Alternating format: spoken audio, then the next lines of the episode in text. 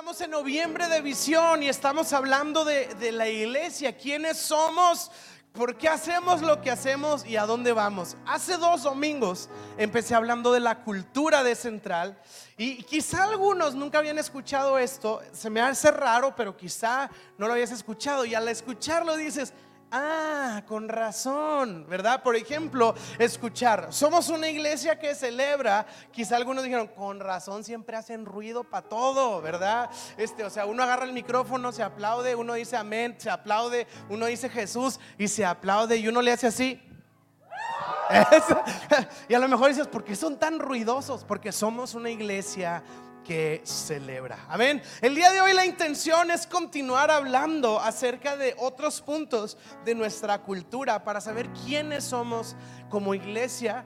¿Cuál es el centro de nuestro corazón? Obviamente Cristo es el centro y este es el primer pilar del que ya hablamos hace unos domingos, ¿ok?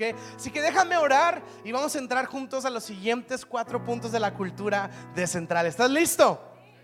Así una sonrisita, por favor. Ándale, ándale. Fíjese cómo estoy luchando con usted. ¿eh? Anímese, anímese. Señor, en el nombre de Jesús, háblanos este domingo. Ayúdanos a ver lo que tú estás haciendo, a ver lo que tú quieres hacer. Y te pido en el nombre de Jesús que nos ayude, Señor, a tener esa fe expectante que dice Hebreos. Eh, el que se acerca a ti debe de creer, debe de tener expectativa de que tú estás aquí y de que eres galardonador de los que te buscan. Así que Señor, hoy queremos probar esa bendición de buscarte con fe. Te buscamos con todo nuestro corazón creyendo que vas a hacer algo el día de hoy. Por esto te damos gracias en el nombre de Jesús. Todo central dice amén y amén. Y podemos hacer un poco de ruido para celebrar a nuestro Dios. Uh. muy bien, muy bien.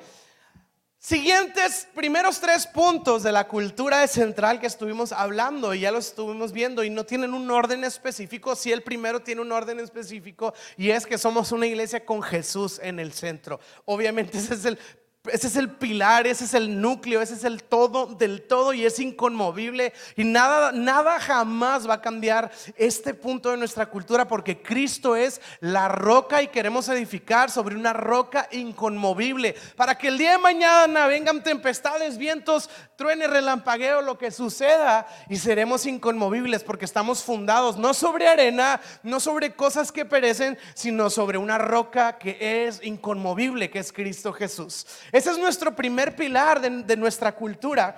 Este, y luego estuvimos viendo algunos otros por ahí, por ejemplo, que somos una iglesia que invita, no queremos ser una iglesia en la que es difícil ser parte, en la que es difícil encajar, en la que te vamos a ver y te vamos a evaluar, a ver qué tan espiritual eres o como que cuántos versículos te sabes de memoria o cómo vienes. No somos ese lugar porque Jesús no era así con la gente con la que se rodeaba. Jesús era una persona de puertas abiertas y lo que sucedía es que cuando entraba la gente era transformada por el poder de Jesucristo. Nuestra sociedad nos dice, cambia para que vengas y nosotros decimos, ven y aquí vas a cambiar por la gracia de nuestro Dios. Amén. Y otro de los, el tercer punto que estuvimos viendo es que somos este, una iglesia, dijimos que con Cristo, una iglesia que invita y una iglesia que celebra. Fue algo que estuvimos diciendo. Nos deleitamos en celebrar a Dios, pero también nos deleitamos en honrarnos unos a otros, ¿ok? No nos cuesta, no somos competitivos tóxicos, ¿ok? Estamos viendo lo que los demás hacen y decimos, gracias a Dios por toda esta gente con la que estoy rodeado y quiero celebrar sus vidas por todo lo que Dios está haciendo a través de ellos. Así es. Y el día de hoy vamos a continuar con el siguiente punto de la cultura y este me encanta, digo, todos me encantan, pero este está muy bueno. Eh, punto número uno del día de hoy. Somos una iglesia en donde somos reales. Ya conmigo reales. Creo que algo que ha hecho mucho daño es el tema de aparentar. Ahora, todos lo hacen, todos aparentan en la sociedad, mucha gente lo hace, pero en particular me refiero a como iglesia, ¿ok? Cuando aparentamos fe, cuando aparentamos eh, victoria o triunfo, o voy a decirle así, como la teología de la super fe o la teología de la super victoria, ¿no? Es como que, ¿y cómo estás? Bendecido y en victoria, ¿verdad? Y así el, el ojo así con un tic nervioso de que todo está mal y el barco se está hundiendo, pero tengo que decir que todo está bien para dar testimonio de que no sé qué, como si la vida de fe fuera una vida perfecta o algo así, ¿verdad? Es como que no, es que no puedo hacer quedar mal a Dios al mostrar que, que algo anda mal en mi vida. No se preocupe, de hecho usted no va a encontrar a nadie que vivió así en la Biblia. Ok, no hay ninguna historia en la Biblia de alguien eh, perfecto o alguien que vivió una super fe. De hecho, todo lo contrario. Cuando leemos el libro de Hebreos, vamos a ver los héroes de la fe. Y a diferencia de los héroes de las películas, los héroes de la fe es gente súper imperfecta, que súper se equivoca, que súper la riega, pero tiene un Dios bueno, que esa es la diferencia en sus vidas, que tienen un Dios perfecto, sabio y generoso, que sabe guiar a su gente a sus propósitos eternos. Pero siguen siendo héroes. ¿Y por qué fueron héroes? ¿Por las proezas que lograron? No, por la fe que depositaron en el Dios que sí puede llevarlos a cumplir sus propósitos. Y puse una frase así, creemos que nuestras medallas animan, Sí, creo, creo, que nuestras medallas animan. Qué bendición cuando lograste algo y que te fue súper bien y que tienes un súper testimonio de algo. Creo que eso puede animar a alguien. Pero como dice el apóstol Pablo, pero nuestras cicatrices inspiran y dan esperanza. Sí, nuestras medallas animan, pero nuestras cicatrices inspiran y dan esperanza a otros. Pablo lo dice en Corintios, nuestra aflicción y nuestros dolores sirven para la consolación de otros. Pablo dice, todo lo malo que me pasa tiene un propósito, no lo voy a esconder, no lo voy a no mencionar, lo, eh, estoy orgulloso de ello, ¿por qué? Porque si has visto que yo tengo heridas de batalla y sigo de pie, tú también puedes tener la esperanza de que Dios puede mantenerte de pie a pesar de la batalla que puedas estar enfrentando. Si como iglesia no queremos aparentar triunfalismos o una super fe, queremos ser reales. Y creo que la fe opera a medida que somos honestos. ¿Verdad qué pasa? Está el Dios que me quiere transformar, el Dios que quiere obrar en mi vida. Y luego llego y, oh Señor, tú eres aquel, eh, aquel, ¿verdad? Así como que bien lejos, aquel que, que, que, que, eres el alfa y el omega y el gran yo soy y, el giré y y, y, empiezo yo, ¿verdad? Así como que hacer mis repeticiones espirituales y Dios las está escuchando y sí, sí, de hecho ya sé que me llamo así, igual o gracias por decirme mis nombres, sí me los acuerdo de ellos, pero yo quiero escuchar lo que hay en tu corazón y no las frases espirituales que vienes a decirme. En el libro de Isaías, el pueblo de Dios iba y celebraba los rituales y Dios dice, como que no me están gustando tanto sus rituales porque sus labios me honran, pero su corazón no está conmigo. Dios quiere nuestro corazón y no solo nuestras fórmulas espirituales. Así que vamos a hacer un énfasis en ser genuinos, en ser reales. Y, ese real es con Dios. ¿Sabe? Cuando alguien va a un programa de recuperación, el primer paso normalmente me refiero como de alcohólicos, de drogadicción o cualquier otro tipo de necesidades. Siempre te van a decir que el primer paso es reconocer, ¿verdad? Y, sabe que yo creo que funciona, bueno, funciona en eso, pero yo creo que es la misma dinámica cuando llegamos al Señor. Creo que es más poderoso en vez de llegar al Señor y decir, Señor, tú eres aquel, el yo soy, el no sé qué, y acá el gran pastor, y así como dice Salmos 34, no, creo que es más poderoso cuando llego y digo, Señor, estoy mal, ayúdame. Señor, ya no aguanto. Señor, ya no puedo. O como vemos en la Biblia, hay gente que ni siquiera pudo hablar, que nada más lloró delante del Señor. Y vemos la mano de Dios obrando e interviniendo en corazones de gente que llegó con el corazón en la mano y no con apariencias delante de Dios. Así que como iglesia, voy a poner aquí Hechos 2, 46. Me encanta que esta era la dinámica de la iglesia. Dice, adoraban juntos en el templo cada día y se reunían en las casas. Pero fíjese bien, para la cena del Señor y luego dice, y compartían sus comidas con gran gozo y generosidad. Y hace una diferencia cuando habla de la comida. Dice que la cena del Señor era una cosa, que era lo del pan y el vino, este es el cuerpo, y celebraban y recordaban. Y las comidas, y las comidas, si era las comidas, o sea, no era una actividad litúrgica de la iglesia, era, hey, vamos a comer algo rico, algo sabroso, y se sentaban a la mesa ¿Y qué quiere decir? Que la comunidad de la primera iglesia tenía esta naturaleza de que eran los mismos en el templo y en las casas. No eran dos realidades que ellos experimentaban como una dualidad en la que el domingo soy de una manera y en las casas soy de otra manera. O con el domingo tengo ciertas actividades y en mi casa tengo otras actividades. Ellos vivían de la misma manera en una y en otra. Era su vida, era lo que ellos eran y no tenían que fingir protocolos o guardar ciertas eh, investiduras de alguna manera. Creo que este tema de la dualidad, algunos lo han agarrado, ¿no? De que, pues es que el César lo que es del César y a Dios lo que es de Dios, ¿verdad? Y pues el domingo es de Dios y el lunes al sábado es de, es de lo demás, ¿no? Entonces como que una cosa y otra. Pero justo esa frase de al César lo que es del César y a Dios lo que es de Dios, no quiere decir que tenemos que separar, de hecho es todo lo contrario.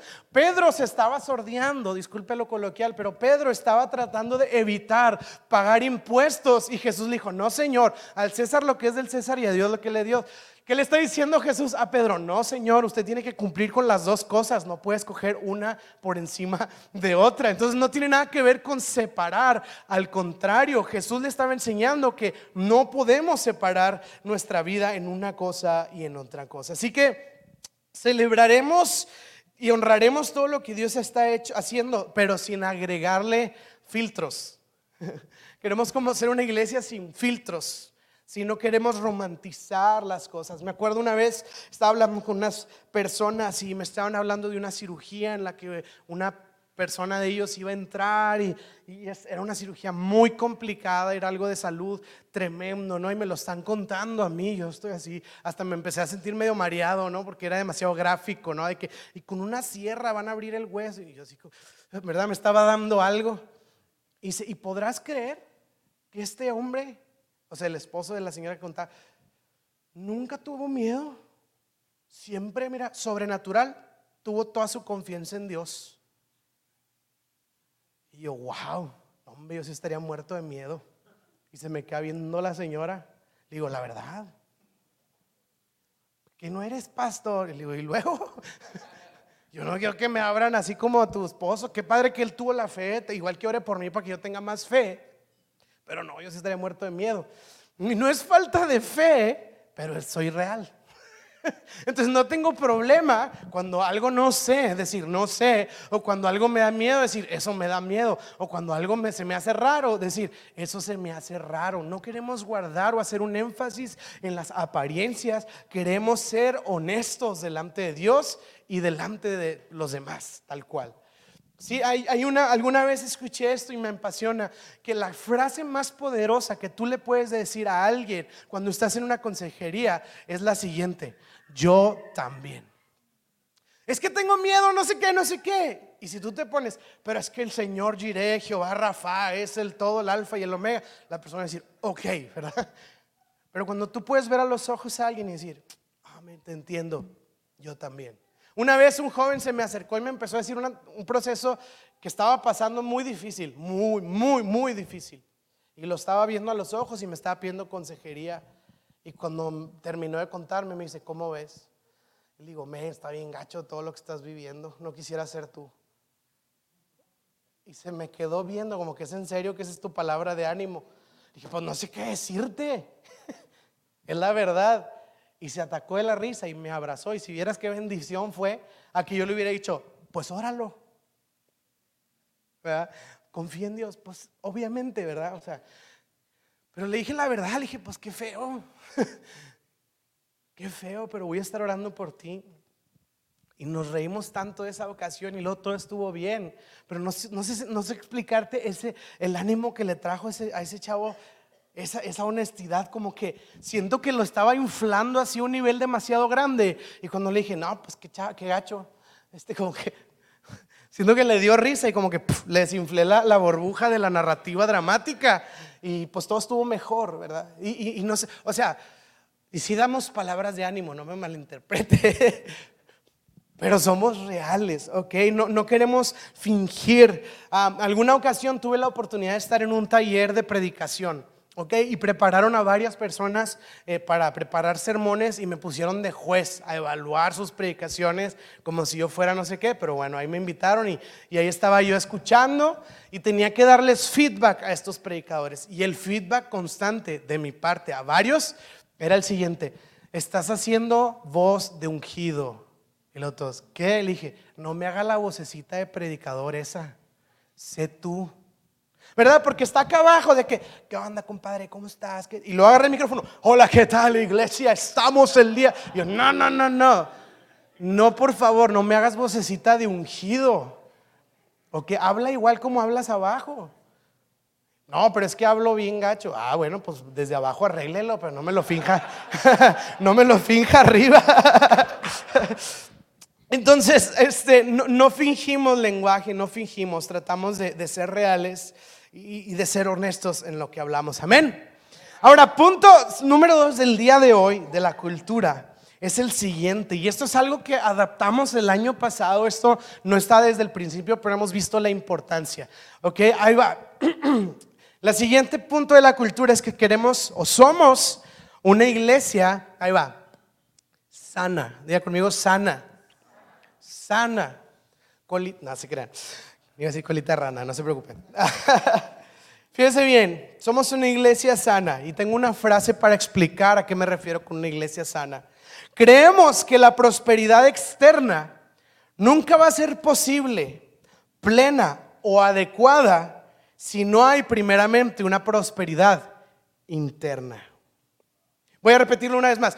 Creemos que la prosperidad externa no va a ser posible, o adecuada si no existe en mí primeramente una prosperidad interna. Y sabe que vamos a ver, bueno, quiero leer primera de Juan, ah no, tercera de Juan 1, versículo 2. Y la Biblia dice lo siguiente, querido amigo, deseo, deseo, espero que te encuentres bien y que estés tan saludable en cuerpo así como eres fuerte. ¿En dónde?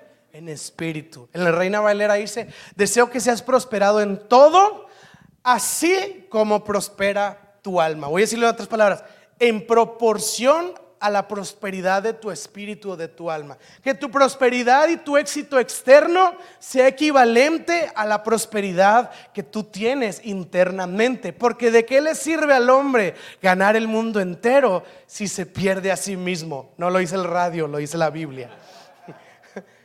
¿De qué me sirve que me esté yendo bien en todo, si internamente estoy totalmente tóxico, totalmente herido, totalmente eh, en una situación de amargura, de desánimo, etcétera, etcétera.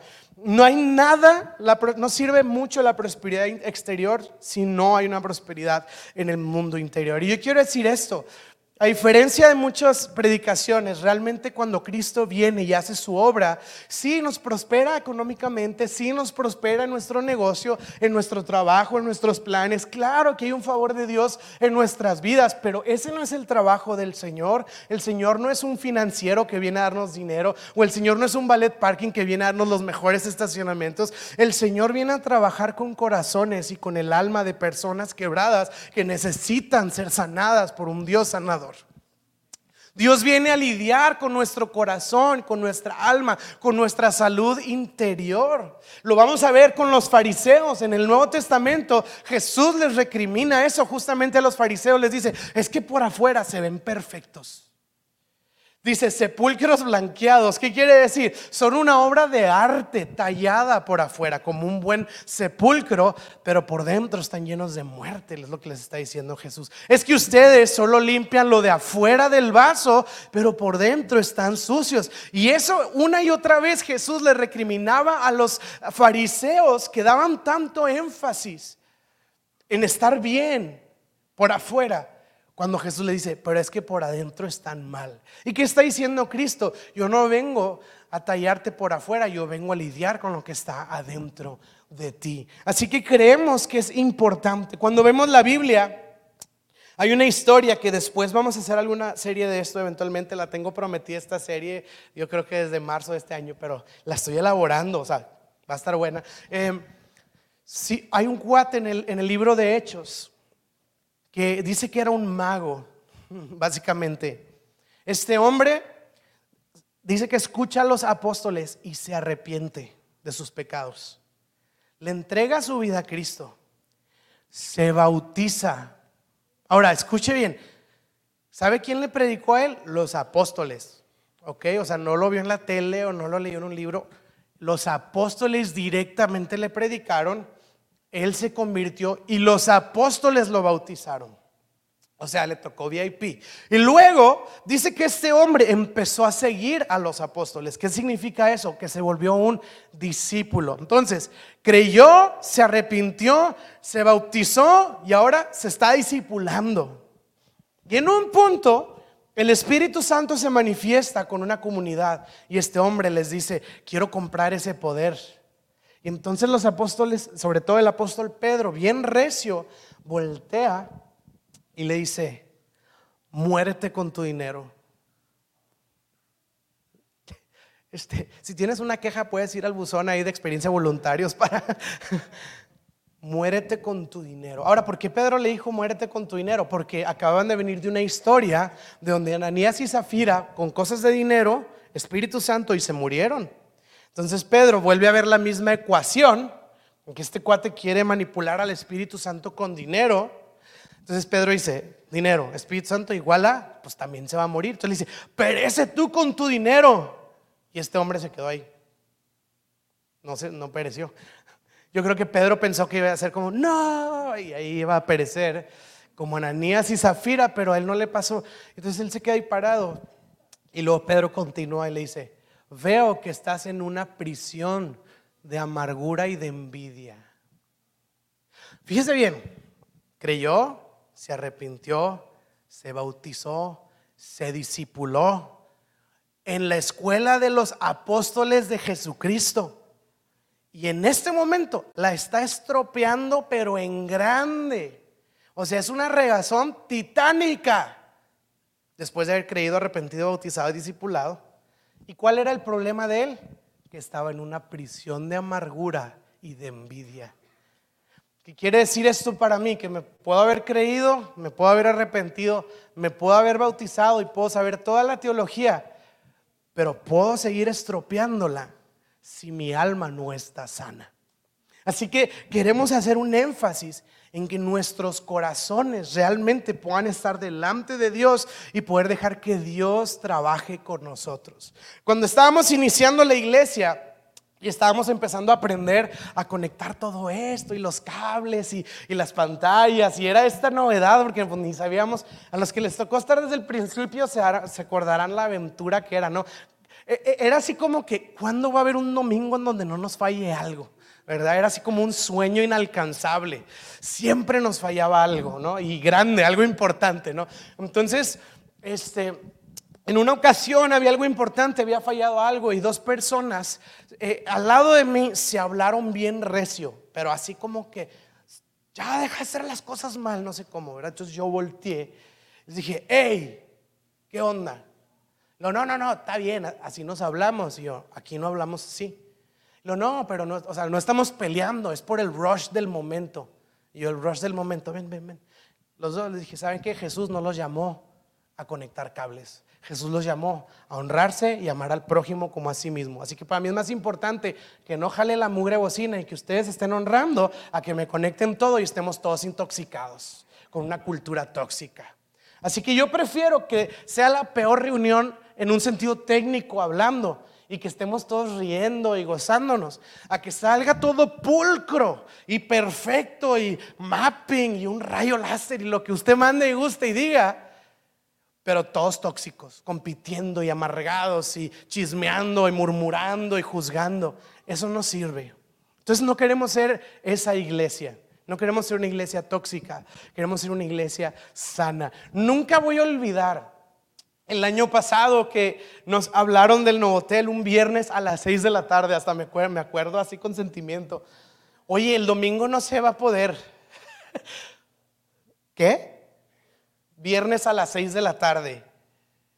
Y yo caminando, eh, me acuerdo que esa vez fui así al centro, no sé dónde andaba caminando porque no había, o sea, necesitaba caminar para llegar a un lugar y estacioné, iba caminando, imagínense, iba oyendo esa canción de de la, gatita que no sé qué, y, está la canción horrible, me habla, no escucho el nuevo telo, este domingo no se va a poder. Yo, ¿cuál domingo? Este. Y es una broma, ¿verdad? Y resulta que hubo ahí un tema porque le hicieron mantenimiento a estas alfombras. Y dijeron, no, pues listo, las limpian, las secan y listo. Pero los del mantenimiento le dijeron, tienen que esperar siete días porque los químicos pueden ser muy fuertes. Entonces no las pueden usar por lo menos en siete días. Y me dice la chava, pues no sabía yo eso. Yo pensé que tipo limpiaban, secaban y se iban. Y listo. Y yo viernes a las seis de la tarde, ¿dónde vamos a hacer la iglesia este domingo? Hablando a todos los hoteles del mundo y obviamente ya los de eventos no estaban, obviamente. Y ahí estoy el sábado hablando y todo y finalmente me acuerdo nos reunimos en Nuevo Sur, algunos estuvieron ahí. Y luego, por si no fuera poco, como tuvimos bien poco tiempo de planeación, fue así que llegamos y lo, listo, híjole, nos faltaron los cables estos, ¿verdad? Y íbamos corriendo de aquí regreso y, y, estábamos una locura. Pero ese domingo, no sé, se me hizo muy raro que las pantallas fueron lo primero que se instalaron y se instalaron bien. Casualmente había un partido de México ese domingo y casualmente lo primero que funcionó fueron las pantallas. Y pues pusimos el partido y al principio fue como que, chin, ¿cómo le vamos a hacer? Y la acústica y el lugar. Y, y de repente, no sé qué hizo Dios ahí, que fue bien especial que fue así como que, ah, no importa, vamos a disfrutar. Y seguíamos todos viendo el partido y la gente ya iba llegando y luego la gente se sumaba a ver el partido y luego como que va a ser gol y todos juntos. Y yo creo que ese domingo se sintió la presencia de Dios desde que estábamos ahí en el desorden técnico. ¿Por qué? Porque estábamos juntos, estábamos disfrutando. Quizá no estaba todo lo demás montado funcionando, pero estábamos juntos. Y luego empezamos la alabanza, se veía bien mal, todo el eco rebotaba bien gacho. Pero ese fue un buen domingo. ¿Por qué? Porque estamos construyendo una comunidad, una comunidad en donde nos amamos, nos gozamos, nos divertimos, disfrutamos, aunque lo demás no sirva. Y claro que perseguiremos la excelencia y que perseguiremos hacer lo mejor que podamos, pero no vamos a dejar que lo externo afecte lo interno. Queremos ser una iglesia sana, que todo falle, pero que estemos juntos, a que todo sea perfecto y estemos todos peleados y divididos. Amén. ¿Tiene sentido esto? Puse como un ejemplo final así, ¿no? iglesias que solo se esfuerzan en programas, son como las personas que van al gimnasio y solo se enfocan en las rutinas que les permiten verse fuertes por fuera, pero luego andan sufriendo tragedias internas porque no estaban sanos de su corazón. Usted lo ha visto y sabe que a veces pasa, no, físico-culturista, así, bien fuerte y, todo esto, y de repente, pum, le dio un paro, ¿verdad? Y es como que estaba fuerte por afuera, pero en su corazón no estaba sano. Entonces queremos no solo estar fuertes por afuera y ser físico-culturistas de la fe, este, sino también estar sanos por dentro. ¿Está bien? Seguimos al, siguiente punto. Y este es ah, un punto, voy a decir así, a veces sensible. Y voy a irme un poco rápido porque este por el tiempo, pero pues es un tema muy extenso. Puse aquí, somos una iglesia generosa. Y no lo voy a decir como algo que queremos ser, le doy gracias a Dios que lo somos, que esto es una realidad. Somos una iglesia generosa. Y quiero que escuche la frase conmigo. ¿Estamos, estamos aquí? ¿Sí? Creemos que Dios nos bendice con recursos, no solo para el sostenimiento de nuestras familias, que esa es la primera razón, por supuesto, no solo para la recreación y el disfrute de la vida, que eso también es importante, sino también destinamos intencionadamente para la extensión del reino. ¿Ok? Y vamos a ver esto en la Biblia, pero así como mega resumiendo, así haciendo un mega resumen, vamos a ver dos términos comunes en la Biblia, diezmos y ofrendas. ¿Ok? Si usted lleva por lo menos un domingo en central, pues se va a dar cuenta que al final hablamos de diezmos y ofrendas. ¿Ok? La Biblia habla de esto en el Antiguo Testamento y en el Nuevo Testamento esta generosidad sigue existiendo en la primera iglesia. Pero yo quiero decirte lo que creemos como iglesia acerca de los diezmos y ofrendas. ¿Estás listo? Ahí te va.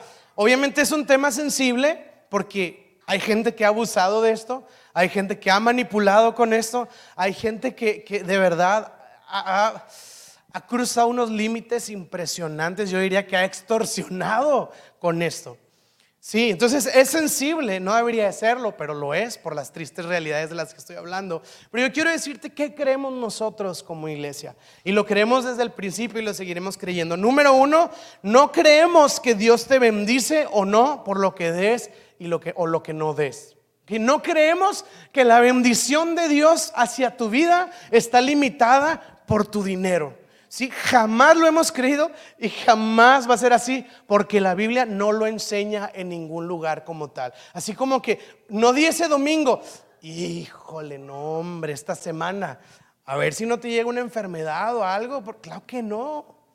Claro que no, como si Dios estuviera limitado a bendecirnos dependiendo de lo que salga en nuestra cartera. No es el caso para nada. Así que la bendición de Dios, número uno, no está limitada ni está habilitada por la cantidad de dinero que dé o que yo no dé. Tampoco quiere decir que si el día de mañana yo doy una gran cantidad de dinero, Dios va a decir, jajaja, muy bien, ahora sí, ábranle las ventanas del cielo a este hombre que dio una gran cantidad. No es el caso, porque Dios no nos bendice por eso. Dios nos bendice porque Él es bueno y la bendición más grande que Él nos ha dado es a través de la vida de su Hijo Jesucristo. Y eso no incluye dinero en ningún lado, ¿ok? O no requiere de dinero en ningún lado. Número uno. Número dos. Ah, no creemos que si no das a Dios, Dios te va a maldecir y plagas te van a consumir. A mí me enseñaron eso en algún lugar remoto. De que si no le das algo a Dios, le estás robando. Y porque le estás robando, unas plagas van a venir a tu vida y las plagas te van a consumir. Ok, y saca la gente versículos para decirte que ya estás frito. Ok, y, a mí se me hace muy fuerte porque creo que va en la misma línea de lo que estamos diciendo. No es el caso, ¿ok? No es el caso. Yo no creo que la bendición o la maldición de Dios depende de eso. Número tres, no creemos que el dinero debe ser forzado, obligado y mucho menos un medio para obligar a Dios a hacer algo, ¿ok? Si usted no quiere dar, se lo voy a, lo voy a hacer libre el día de hoy. Si usted no quiere dar, no lo haga. Y Dios no lo va a maldecir, y plagas no van a llegar a su vida, y relámpagos no lo van a consumir. No es el caso, no es el caso. El apóstol Pablo tampoco es un medio para obligar a Dios. O sea, no se sienta obligado usted, pero tampoco crea que por darle vamos a obligar a Dios. Mira lo que di Dios, te toca. La Biblia Pablo enseña en el libro de Corintios, que lo animo a leerlo una iglesia nueva, una iglesia gentil que no venía de contextos judíos, por lo tanto no sabían nada de los diezmos ni nada de esto. Y Pablo les enseña palabras que usted ya ha escuchado. Y dice algo así, lo voy a casi decir de memoria, voy a parafrasear algunas cosas, pero dice esto, cuando den, cada uno disponga en su corazón cuánto dar. No den por necesidad ni por obligación, sino de lo que dispongan en su corazón. Necesidad u obligación es no des por necesidad de lástima. Ay, pobres de estos miserables, vamos a darles dinero para que se alivianen. No, no, no, por, por, por lástima no, y tampoco por obligación. Dice, si no, cada uno disponga del tesoro de su corazón. Y entonces el tema del dar tiene que ver con el corazón. Tiene que ver con cómo está nuestro corazón. Y Pablo dice esto, cada uno de según su posibilidad. Yo he escuchado estos, así de que si ya no tienes para comer esta semana ni tus hijos, ten fe y dáselo todo a Dios y vas a ver que Dios se encarga. Wow. Y yo creo que ahí sí Dios dice, mira, vamos a ayudarlos. Pero no creo que Dios esté muy contento con ese predicador. Porque en Corintios dice que cada uno dé conforme a su posibilidad también. Yo sé que esto a lo mejor para algunos choquea porque nos han enseñado cosas distintas. Y yo sí creo que Dios en ocasiones nos llama a dar pasos de fe, pero creo que son cosas singulares. Pero Dios me llama a tomar responsabilidad de mi familia primero. Timoteo dice que si yo no proveo para los míos, soy lo peor, básicamente. Entonces, no, no, voy a, voy a, ellos van a quedar sin comer, pero porque lo voy a dar al Señor. Y la Biblia reprende eso rotundamente en Timoteo y en Tesalonicenses. Pablo dice, ¿cómo debo de dar? Lo que yo disponga en mi corazón, número uno. Y número dos, mi posibilidad. Y número tres, de la alegría de mi corazón. Porque Dios ama al dador alegre. Tiene que haber una alegría. Entonces si usted da así como, ay, chinelas, hombre, ahí va, ni modo, órale, el mugre sobre. No, hombre, no, no, no, no, no se preocupe. Váyase al chili y cómprese algo bien sabroso, a lo mejor eso nos va a hacer más felices. A todos. Usted cuando diga, qué bendición, quiero dar eso porque estoy contento porque Dios ha sido bueno y creo que esto puede ayudar a continuar haciendo todo lo que estamos haciendo. ¿Cuánto dar? Es un asunto del corazón. Así que creemos, y lo tengo yo en una frase así, que generosidad es avance. Cuando somos generosos, avanzamos cosas. Si cuando iniciamos la iglesia no teníamos ni un cable, o sea, ni una bocina. Y me acuerdo que el primer domingo yo haciéndole de, de, Juan Camanello ahí queriendo hacer todo. Y, este, y agarré la guitarra para la alabanza sin micrófono. Entonces, ah, yo gritando. Y a la hora de la predicación ya no tenía voz y no tenía micrófono. No había nada. Y hoy tenemos muchas cosas. Muchas cosas que facilitan muchas otras cosas y tenemos toda la zona de bebés y tenemos el sonido y las luces, tenemos el café, las mesas de los niños, las sillas de los niños, actividades que compramos para los niños, todas las cenas, o sea, todas las actividades son posibles por la mera generosidad de esta iglesia. Y estamos avanzando y estamos abriendo espacios que son de bendición para personas por medio de un corazón generoso. Amén. La Biblia sí hace una relación íntima entre el amor y la generosidad. Porque de tal manera amó Dios al mundo que dio. Que dio. Así que que ese sea el motor de nuestra generosidad. Amo a Dios, amo la obra, amo la, gente y, damos partiendo este corazón. Y no del corazón de, ay, ni modo, es lo que me están pidiendo. No es el caso. Y por último, y quiero cerrar con este último punto de la cultura en estos últimos minutos que nos quedan. Somos una iglesia y fíjese bien, esta palabra es, tiene truco, a lo mejor para algunos así brinca un poquito. Somos una iglesia relevante, diga conmigo relevante. ¿Qué significa relevante? Y algunos han escuchado de la iglesia relevante como una nueva doctrina o un nuevo movimiento. Y quiero decirle que no es el caso de nosotros, ¿ok? No estoy hablando de ese movimiento o de esa doctrina. Yo lo estoy usando en el sentido real de la palabra. O sea que no queremos ser una iglesia irrelevante, ¿ok? Somos una iglesia relevante. ¿Qué es una iglesia relevante? Una iglesia que importa, una iglesia que está resolviendo algo, una iglesia que está conectando y que está sirviendo a su ciudad. Es una iglesia que tiene relevancia, tiene una razón de existir, está resolviendo una necesidad, aunque sea pequeña, pero de algo está sirviendo que existe esa iglesia y no nada más para ser una burbuja en medio de la sociedad, como un paréntesis así de, no sé, de personas que escapan un poquito de la realidad. No, somos personas relevantes y a mí me encantado desde el día número uno de que esta iglesia existe, cómo hemos podido llevar despensas, cómo hemos podido llevar cobertores, hemos llevado pañales, hemos llevado carriolas. Hemos llevado despensas a incendios, o sea, comunidades en donde hay incendios en montañas acá en Santiago y fuimos y vamos higiene y pasta dental y esto y el otro. Hemos, o sea, si me explico, hemos contribuido a un sinfín de causas. Estamos eh, eh, apoyando niños literalmente de Kenia para que ellos puedan comer y subsistir. Actualmente llevamos mucho tiempo haciéndolo. Ahora con lo de eh, Acapulco que acaba de suceder como iglesia, me encanta. Mandamos una ofrenda a una iglesia de un pastor, le voy a decir, me conmovió tanto porque tiene una iglesia bien bonita que ellos construyeron. Una iglesia bien bonita. Y llegó el huracán y, yo, nos mandaron las fotos de sus instalaciones, básicamente pedazos, eran las puras estructuras. Y mi idea, dije, pues vamos a mandarles una ofrenda a ellos, porque también sé que en muchas organizaciones hay mucha corrupción y es dudosa tu llegada del apoyo a esos lugares, así que queríamos un contacto directo y de confianza. Este pastor, estuvimos hablando directamente con él. Y en mi mente originalmente dije, pues quizá esta ofrenda va para la reconstrucción de la iglesia y pues que ellos, no sé, puedan hacer algo a través de, de su edificio, ¿no? Entonces estoy hablando el pastor y me dice, le mandamos la ofrenda, una ofrenda muy generosa. Y el pastor me dice, wow, estaba súper agradecido con todos ustedes. Dijo, no sabes, es que desde que esto sucedió pusimos un comedor en lo poquito que nos queda y estamos dándole de comer a 150 familias todos los días. Y con lo que nos mandaron vamos a poder seguir alimentando a la gente que se está muriendo acá. Me conmovió tanto el corazón. Que ellos no pensaron en su edificio, ellos pensaron en qué? En la gente. Y me da tanta orgullo y tanta alegría pensar que como iglesia estamos siendo relevantes para diferentes necesidades. Y en este caso, este pastor está muy, muy agradecido con todos ustedes por su generosidad.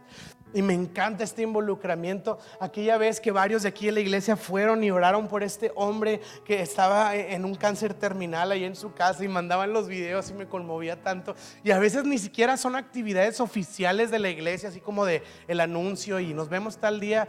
Y me encanta que es el natural de esta iglesia el ser relevante para la vida de alguien, servir conectar con el dolor y las necesidades de la ciudad. Quiero leer este último versículo, Hechos 8, versículo 6. Quiero que vea bien conmigo esto. Y las multitudes escuchaban atentamente a Felipe porque estaban deseosos de oír el mensaje y de ver las señales milagrosas que él hacía. Muchos espíritus malignos fueron expulsados, los cuales gritaban cuando salían de sus víctimas y muchos ah, habían sido paralíticos y cojos fueron sanados. Así que, y me encanta, y quiero dejar ese versículo ahí, hubo mucha alegría, hubo mucha alegría. No me encanta que no dice en esa iglesia, en esa ciudad. Y luego, ¿por qué? Siguiente versículo, hubo mucha alegría en esa ciudad. No viene, ¿verdad? No viene. Los comprometí. Creo que... Um, ah, sí. Cuando leemos el contexto, a la alegría a la que se refiere aquí era a la presencia de Felipe ahí.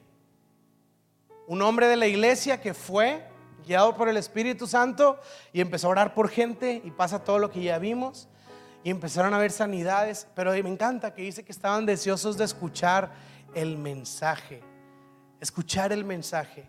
Y me encanta que la ciudad tenía una alegría por la presencia de Felipe ahí. Y yo quiero pensar esto de Monterrey, quiero pensar esto en Nuevo León, que haya mucha alegría porque Central existe que haya mucha alegría porque la iglesia existe y la iglesia tiene su parte y la iglesia es relevante. Y yo quiero pensarlo así, como iglesia queremos ser una alegría y no una carga para nuestra ciudad. Queremos ser una alegría, queremos ser una respuesta y no un problema. Queremos ser parte de aquellos que extienden sus manos y ayudan y no son aquellos que son parte del problema. Queremos estar cerca de la ciudad en la que Dios nos puso. Queremos celebrar y gozarnos con las virtudes de nuestra ciudad y servir las necesidades de ella. Queremos que la ciudad sepa que hay una iglesia que está orando, que está velando y que está con el corazón abierto y con toda la disposición de servirla. Quiero terminar con esta historia y acabamos. Estábamos viendo una serie hace ya mucho, hace un año, dos años, y me impactó mucho esta escena que es una mujer que tiene un, bebé. Y en la serie es como, bueno, básicamente, la verdad, ese episodio tenía toda la intención de venderte la idea de que abortar está bien, ¿ok? Esa era la idea de la serie. Porque te pasan a esta mujer que tiene un bebé y es como, ah, estoy en una súper terrible situación, pobre bebé, no hubiera nacido, hubiera sido mejor. Es la idea de la serie.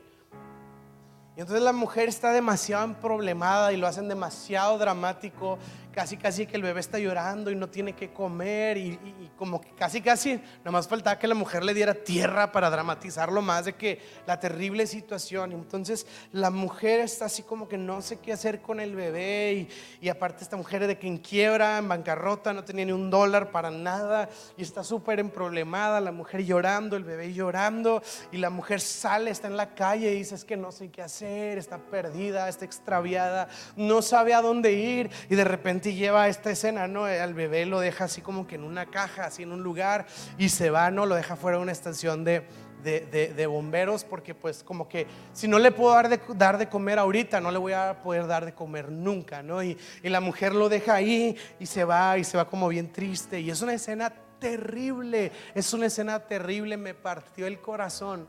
Y mi pensamiento recurrente en esos minutos de esa escena era, ¿por qué no se le ocurre que puede ir a una iglesia? Y estoy seguro que alguien la va a ayudar. Claro que no te van a poner eso en Netflix, pero en este sentido, qué, qué, hermoso y qué importante sería que la sociedad supiera que cuando no sabe qué hacer, que cuando está extraviado, que cuando parece que todo se está viniendo abajo y no hay una respuesta, sepa que por lo menos puede ir a la, a la iglesia y ahí va a encontrar un brazo de ayuda, una mano y un mensaje de esperanza que va a ser relevante para la dificultad de su vida. Iglesia, queremos ser relevantes en este sentido. ¿Por qué no nos ponemos de pie?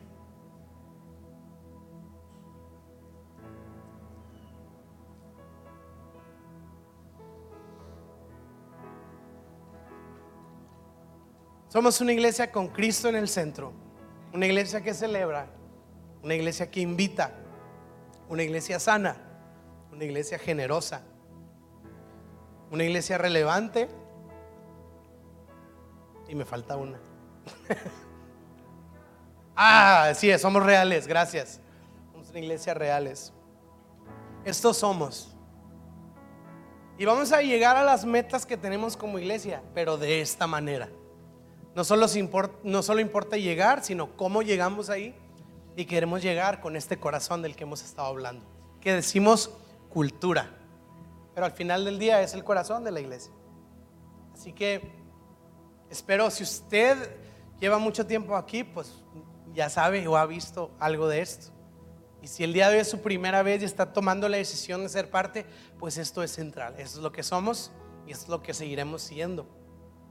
Y así vamos a caminar hacia los propósitos que Dios tiene para nosotros. Así que, ¿por qué no cierras tus ojos, Señor? Te damos gracias. Te damos gracias por la bendición que nos das de ser parte de tu iglesia. No solo es central, sino del plan global que tú estás haciendo. Te damos gracias porque has sido bueno. Te damos gracias, Señor, porque has cuidado en nosotros. Te damos gracias porque has estado obrando en nosotros y a través de nosotros. Y en esta tarde, Señor, queremos poner nuestras vidas en tus manos, pidiéndote, Señor, que todo lo que hemos hablado sea una realidad en nuestras vidas. Quizá el día de hoy necesito recobrar el ánimo y recordar que ha sido bueno y ser una persona que celebra. Quizá el día de hoy tengo que romper este esfuerzo de querer aparentar y ser más real. Quizá el día de hoy, Señor, tengo que ser una persona que invita. Tengo que dejar de ser tan cerrado y ser un poco más abierto. Quizá, Señor, el día de hoy tengo que ser una persona generosa y he batallado. Tengo eh, este sentido tan fuerte de tener la mano cerrada.